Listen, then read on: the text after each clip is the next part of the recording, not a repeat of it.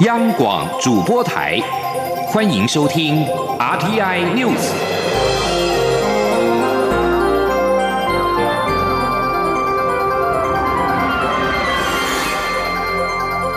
听众朋友您好，欢迎收听这节央广主播台提供给您的 RT News，我是张顺祥。首先把新闻焦点关注到是美国股市狂泻了两千三百五十二点，跌幅达到百分之十，是超过三十二年来的最惨。另外，在欧洲的股市表现方面呢，也是大崩盘，还创下难堪的记录。在油价也是重挫的。武汉肺炎引发了全球股灾。美股道琼工业指数步入到熊市后再跌两千三百五十二点，跌幅近百分之十，创一九八七年黑色星期一以来最糟表现。美国总统川普跟联准会即使喊话加行动，都难挡恐慌的卖压。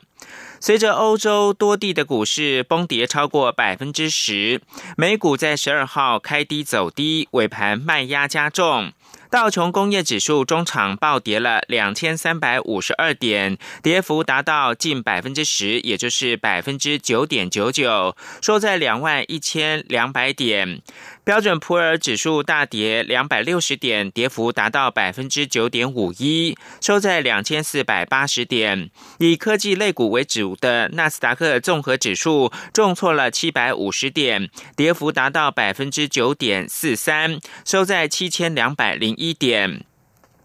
道琼指数创史上最大单日跌幅，写下一九八七年十月十九号黑色星期一崩跌百分之二十二点六以来最糟表现。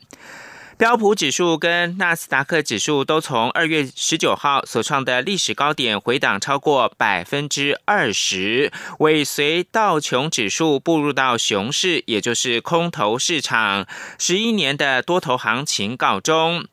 道琼指数三十档成分股全面收黑，跌幅都超过百分之四点六。标普指数十一大类股也是一片惨绿，能源、金融、工业。与一向抗跌的公用事业类股跌幅都超过了百分之十，而稍早在欧洲三大股市十二号同以收盘超过百分之十的跌幅，创下了数十年或有史以来最惨的跌势。主因是美国宣布所有从欧洲入境美国的旅行。未来三十天将会暂时的终止，以及欧洲中央银行十二号推出的措施没有办法阻挡卖压潮的涌现。伦敦金融时报白种股价指数重挫六百三十九点，跌幅达到百分之十点八七，收在五千两百三十七点，单日跌幅创一九八七年以来最大。在德国。法兰克福 DAX 三十指数狂泻了一千两百七十七点，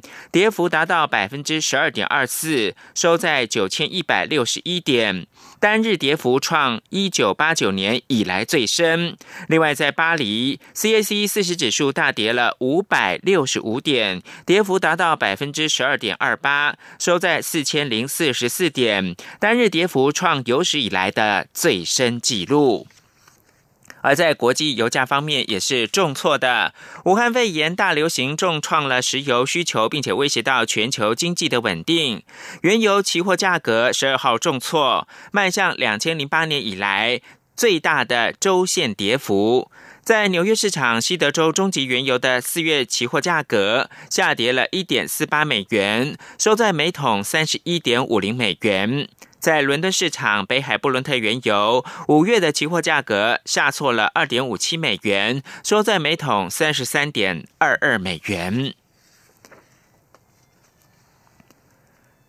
美股期指再度跌停熔断，全球股灾一触即发。为了稳定台北股市，金融监督管理委员会表示，将实施第一阶段稳定措施，鼓励上市公司呢参与业绩发表会。法说会以及实施库藏股，金管会主委顾立雄表示，会观察股市有没有非理性下跌的情况，寄出相关的稳定措施，并做好禁止放空等准备。而台北股市呢，稍晚大概几个小时之后就会开盘了。此外呢，世界卫生组织将俗称武汉肺炎的 COVID-19 升级为全球大流行病，再加上美国宣布禁止欧洲旅客入境三十天，亚洲的主要股市十二号也是全倒。台北股市中场大跌四百七十一点，跌幅达到百分之四点三三，外资卖超新台币三百六十八亿，创下史上第七大。陈林信宏报道。为确保美国本土安全，美国总统川普在台北时间十二号向全国发表谈话，宣布禁止欧洲旅客入境三十天，但不包含英国。此项旅游禁令再度让已经不安的市场更加陷入恐慌。尽管美股已经收盘，但美股道琼期货指数持续大跌千点，亚洲股市全倒。台北股市十二号以一万零八百四十五点开出，受到了川普谈话影响，指数急速走跌。开盘一个小时就重挫超过五百点，尽管有低阶买盘试图承接，但仍不敌卖压。台股中场大跌四百七十一点，跌幅达百分之四点三三。外资卖超新台币三百六十八亿，创下史上第七大。台股成交量也放大至两千七百亿，为今年开红盘以来再见到两千七百亿的大量，也为史上第十四大的成交量。尽管市场担忧美股遇熊市，台股近期恐怕也可能失守万点大关。不过，启发投顾副总李永年认为，美股道琼在这十年的涨幅达到两万三千点，此次因为疫情回档还不到十年来的三分之一，应可以视为是在强势的回档格局。虽然台北股市随美股重挫，但属于非系统性因素影响，短期台股仍可以见到反弹的可能性。李永年说。这种非系统性的因素所造成的冲击，一般来讲，它都是属于一个短中期的影响，它并不会造成长期的影响。所以呢，我们台湾的股市呢，最近虽然也是呢，像是今天来讲的话，也是跟着美国股市重挫，可是我们认为说，呃，再跌的幅度应该是有限了。所以呃，甚至于我们不排除呢，在下个礼拜呢，这个大盘就有机会呢止跌展开反弹的这个可能性。不过，分析师也提醒，虽然台股短期有机会反弹，但以疫情的走势来看，此波疫情对全球股市的冲击还没有看到最低点。汇市部分，新台币对美元汇价在台北股市大跌下，今天表现仍算强劲，中长指小贬五点五分，收三十点一五元。中央广播电台记者陈林信鸿报道。美国财政部在今年的一月发布了最新的半年外汇政策报告，中国从汇率操纵国名单移除，但仍跟德国、意大利、日本等十个国家入列到观察名单，台湾则是持续过关。不过，央行总裁杨金龙十二号在立法院的财政委员会备询的时候坦言，如果美国没有改变标准，四月公布最新主要贸易伙伴外汇政策报告，台湾恐怕会再度被列入到观察名单。杨金龙说：“如果说美国哈，这个是它的一个标准嘛？对，那美国呢，它。”它的这个标准呢，有些时候呢，它在某些时候呢，它会做一些的改变、调整它的一个比例哈。是啊，所以我我现在是讲了哈，假设如果说它没有改变它的这个标准，哦，如果说没有改变它的这个标准的话呢，那我们的第一项跟第二项呢，是满足了，会会会满足，对，满足它的门门槛。那这样的话呢，我们可能会被列为啊观察名单。COVID-19 疫情持续在全球延烧，全球的央行陆续降息应应。台湾的央行下个星期将举行到今年的第一季理监事会议，是否跟进呢？杨金龙表示会和理事讨论是否需要预防性的降息。杨金龙也认为，以目前来看的话，疫情导致二零二零年金融风暴的几率不大。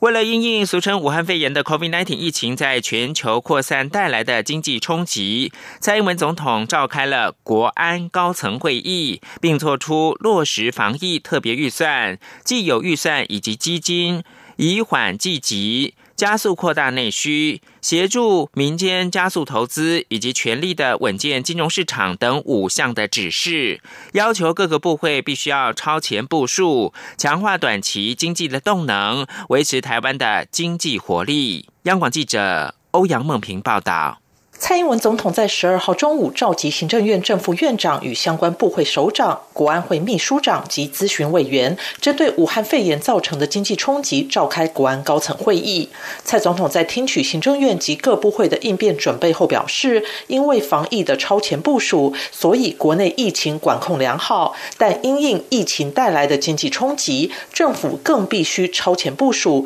强化短期经济动能，维持台湾的经济活力。蔡总统在会。中做出五项指示，首先是落实新台币六百亿的防疫特别预算。他指出，目前防疫与纾困振兴条例已经完成立法，特别预算也正由立法院进行审议。六百亿受冲击产业纾困预算应该确实执行。其次是政府各部门既有预算及基金以缓济急。除了六百亿纾困预算外，总统也指示会整政府预算以缓济急及各项基金的支出，例如就业安定基金、观光发展基金等，约有近四百亿经费可以投入纾困与振兴计划。第三是在最短时间落实政府部门投资与采购，加速扩大内需。总统请行政院清查公部门各机关。及国营事业，除了紧盯前瞻基础建设计划的进度外，就公共建设。政府采购、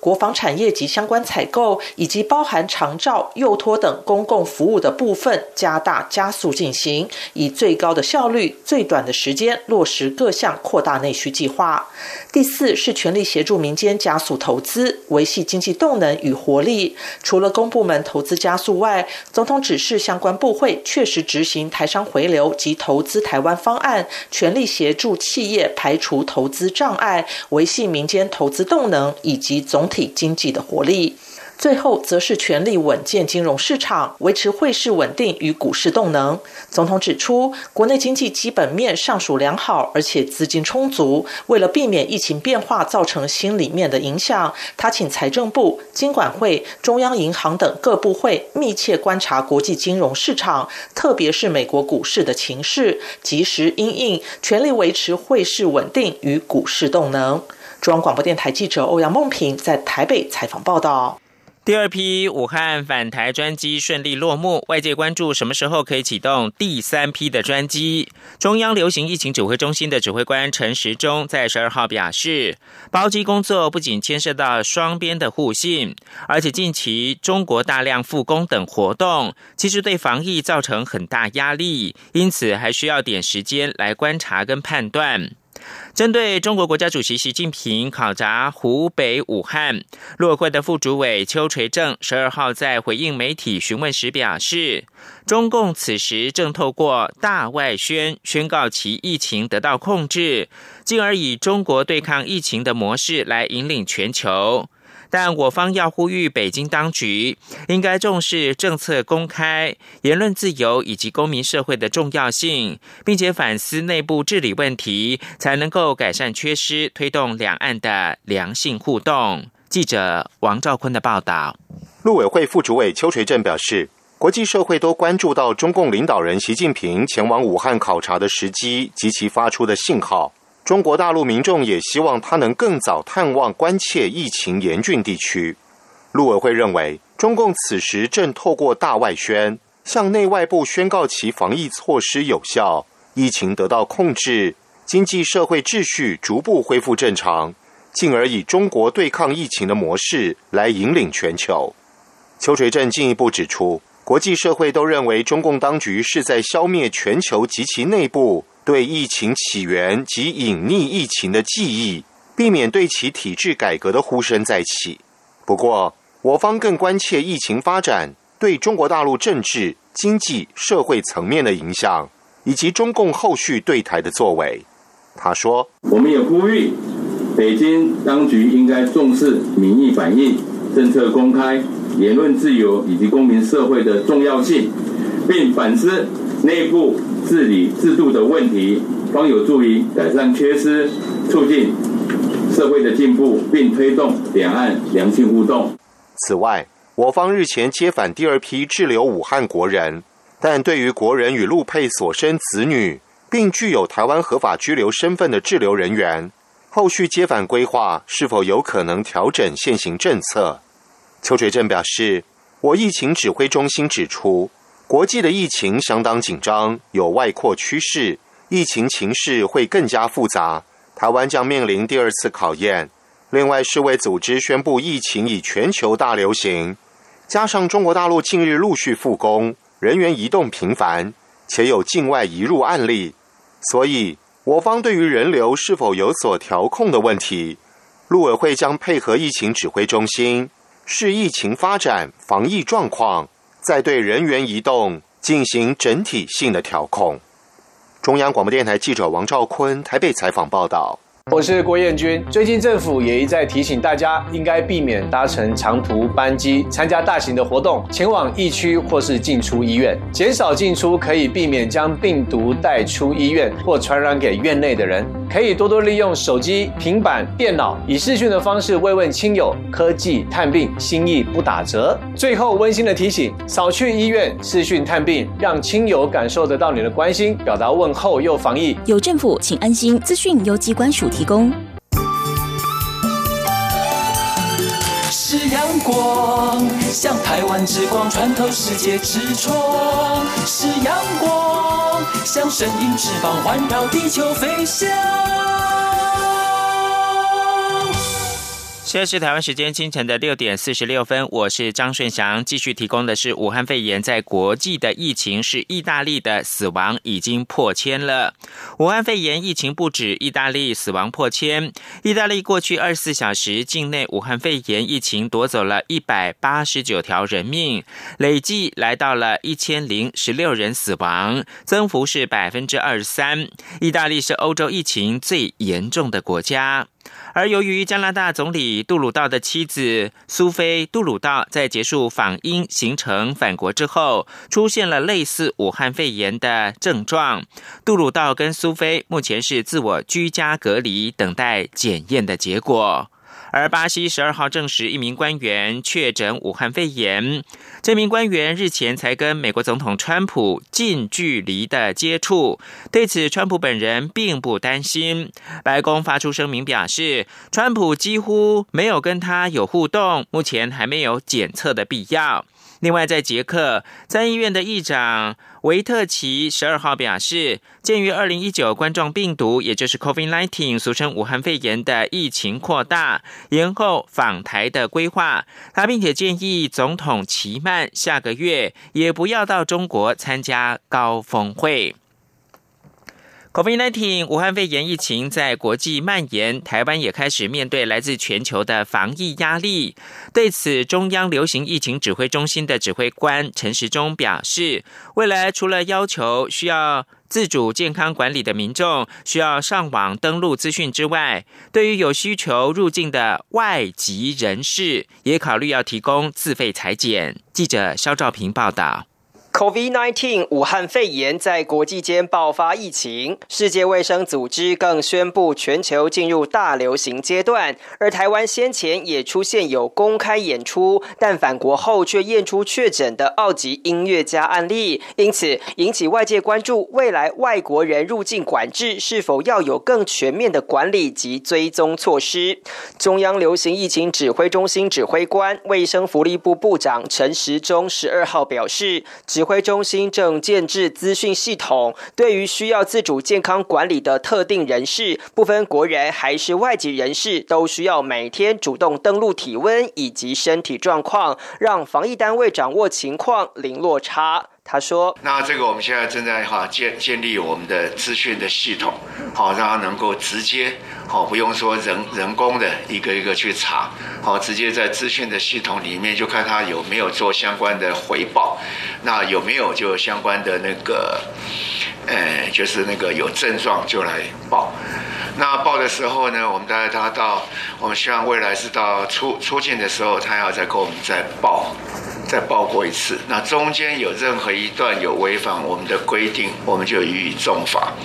除了有资讯系统协助掌握外，指挥中心也研议对有需要的外籍人士采取自费方式来扩大采验。陈时中说。好，特别啊，比如他今天来就是很紧急，有一些相关的一些会商，或是有一些官员，好，相关要进来的时候，好，那毕竟他进来时间可能是没有那么长，好，给我们关完十四天，可能要再回去了，好，所以在这里面就是说，在这样的特殊的需求里面，我们根据我们检验的量能，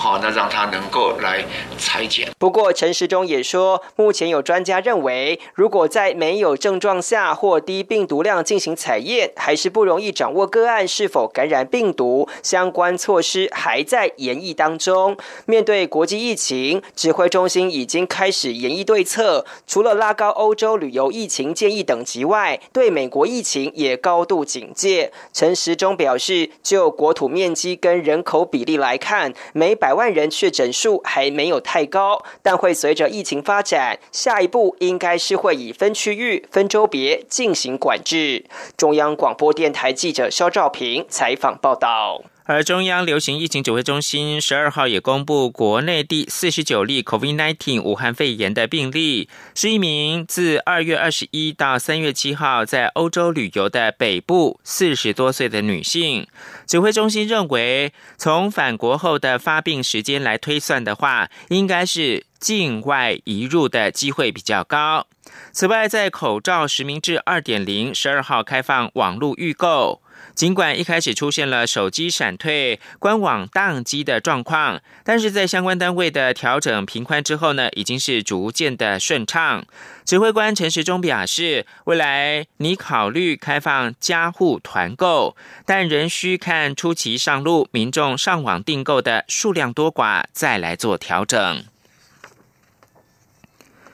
因应 COVID-19 疫情的冲击，行政院通过了中央政府严重特殊传染性肺炎防治及纾困振兴特别预算案，新台币六百亿元。立法院的联席委员会在日前一毛未删的初审通过。立法院朝野党团十二号协商预算的提案，最终没有任何提案需要表决。预算案预计在今天十三号院会就可以三读通过。请央广记者郑玲的报道。行政院日前通过六百亿元纾困特别预算，包括防疫补偿金共十八点二亿，餐饮、零售、商圈、市场的消费优惠措施框列二十亿，补助民众于艺文场所消费等三亿元，送交立法院财政等六个委员会联席会议审查。联席会最后未删减或冻结特别预算金额，完成一百八十个提案审查，初审通过。立法院长游锡坤十二号邀集朝野党团协商特别预算，国民党、时代力量与台。台湾民众党再提出四十四案主决议案，经过朝野讨论后，部分提案撤案，其余皆做文字修正或照案通过，没有提案需要表决。好，决定事项，协商通过内容如后附，由财政委员会整理协商内容，余照联席会审查结果通过，送各党团确认后，于三月十三日上午九时前送院会处理。秋野党团也讨论院会处理预算前是否要开放发言。民进党团总召柯建明表示，委员会通过的一百八十案和今天协商的四十几案，朝野党团都没有意见，院会就直接宣读。通常只有要表决的时候才要发言，既然不需表决，就开放党团在三读后发言。央广记者郑玲采访报道。政府严拟发放振兴抵用券，行政院的政务委员龚明鑫十二号表示，抵用券的额度八百元，抵用券使用共分四类，包括了夜市、市场跟观光工厂；第二类是商圈，第三类是餐厅，第四类是艺文活动，每个领域各两百元。郭明星表示，八百元的振兴抵用券绑定住宿使用，行政院也会加码推出不用绑住宿的促进消费的方案和运动赛事纾困的措施。对此，国民党立委林维洲认为有亡羊补牢之效，而民进党立委吴思瑶也乐观其成。不过，民进党立委郭国文建议，抵用券除了多元弹性之外，经济部应该尽快提出发放的时间点，并且以降低群聚风险的消费形态先试用，助商家渡过难关。而文化部则是在十二号公告了，将分阶段受理译文产业申请纾困，经费大概新台币十五亿。译文事业者每次补助上限是两百五十万元，个人也就是自然人每次补助上限是六万元。文化部强调，会是疫情的状况再次公告，再次的受理申请。政治焦点：高雄市的副市长陈雄文担任高雄市选委会的主委，引发质疑，罢韩团体，并向中选会来检举。对此，中选会主委李进勇表示，陈雄文是属于合法任用，中选会支持，但将会召开委员会裁定陈雄文是否应该回避。他并且表示，若第二阶段连数审核通过，预计在六月中下旬就可以办理投票。中选会也已经组成了选务跟疫情支援小组，近日就会跟高雄市的选委会来开会协调。记者刘品熙的采访报道。立法院内政委员会十二号安排中选会主委李进勇报告业务概况并备询。由于罢韩团体已经在九号递交四十万份第二阶段联署书到高雄市选委会，而且罢韩领衔人陈冠荣也检举高雄市副市长陈雄文违反公职人员利益冲突回避法，要求陈雄文立即免除兼任高雄市选委会主委，罢韩议题成为质询焦点。民进党立委审发会赖会员质询时，都质疑陈雄文是利益关系人，应该回避担任高雄市选委会主委。对此，李进勇表示，陈雄文属于合法任用，目前业务执行上并没有挚爱难行之处，重点是能否严守中立立场，公正执法。虽然社会可能有两极的看法，但只要合法，中选会就予以支持。他并指出，陈冠荣已经向中选会提出申请回避，中选会将召开委员会议做出裁定。他说：“除非法令有修改变更了哈，目前这样子的一种呃法律的基础呢，啊，我们是觉得我们还是要去遵守。”如果大家认为这样不适当的话，那看是立委、立法院来主动的提修法。目前我们的这个执行，并没有自爱难行之处。还继续就是让高雄市副市长担任选委会的一个主委。呃，除非他被裁定是应该要自行回避。谁来裁定？呃，这个当然是由你来裁定啊。呃，不是我裁定，不然谁来裁定？这必须要经过合议的。李金勇表示。根据选罢法规定，第二阶段联署必须在四月十八号前查对完毕，之后送中选会审议。如果联署审核通过，必须在二十天到六十天内办理投票。中选会已经预做准备，超前部署，预计在六月中旬到下旬办理罢免投票。届时将比照二零一八年高雄市长选举规格，设置一千八百二十三个投开票所，每一个投开票所大约一千五百人。李进勇说：“针对罢韩案，中选会已组成选务与疫情支援小组，由副主委担任召集人。近日就会与高雄市选委会召开协调会，紧盯每一个过程。有鉴于疫情发展，中选会也已经拟定很多防疫措施，包括排队、保持适当距离、戴口罩进入等，也会备好防疫物资。”央广记者刘聘熙在台北的采访报道。九岁时，随着家人从越南来到台湾的新北金龙国小的教务主任杨小梅，今年在教育界服务满二十五年。她不仅荣获了师铎奖，更在日前考取到后用校长，渴望成为台湾第一位具有新住民身份的校长。杨小梅提到，未来真的当校长之后，除了持续的关怀弱势学生，也将强化学校的国际教育的课程，让学生更加认识多元文化。同时营造舞台跟情境，使新著名的学生敢说母语，秀出自己，并且广邀新著名的家长参与活动，展现新著名的身份绝非弱势，而是优势。以上新闻由张顺祥编辑播报。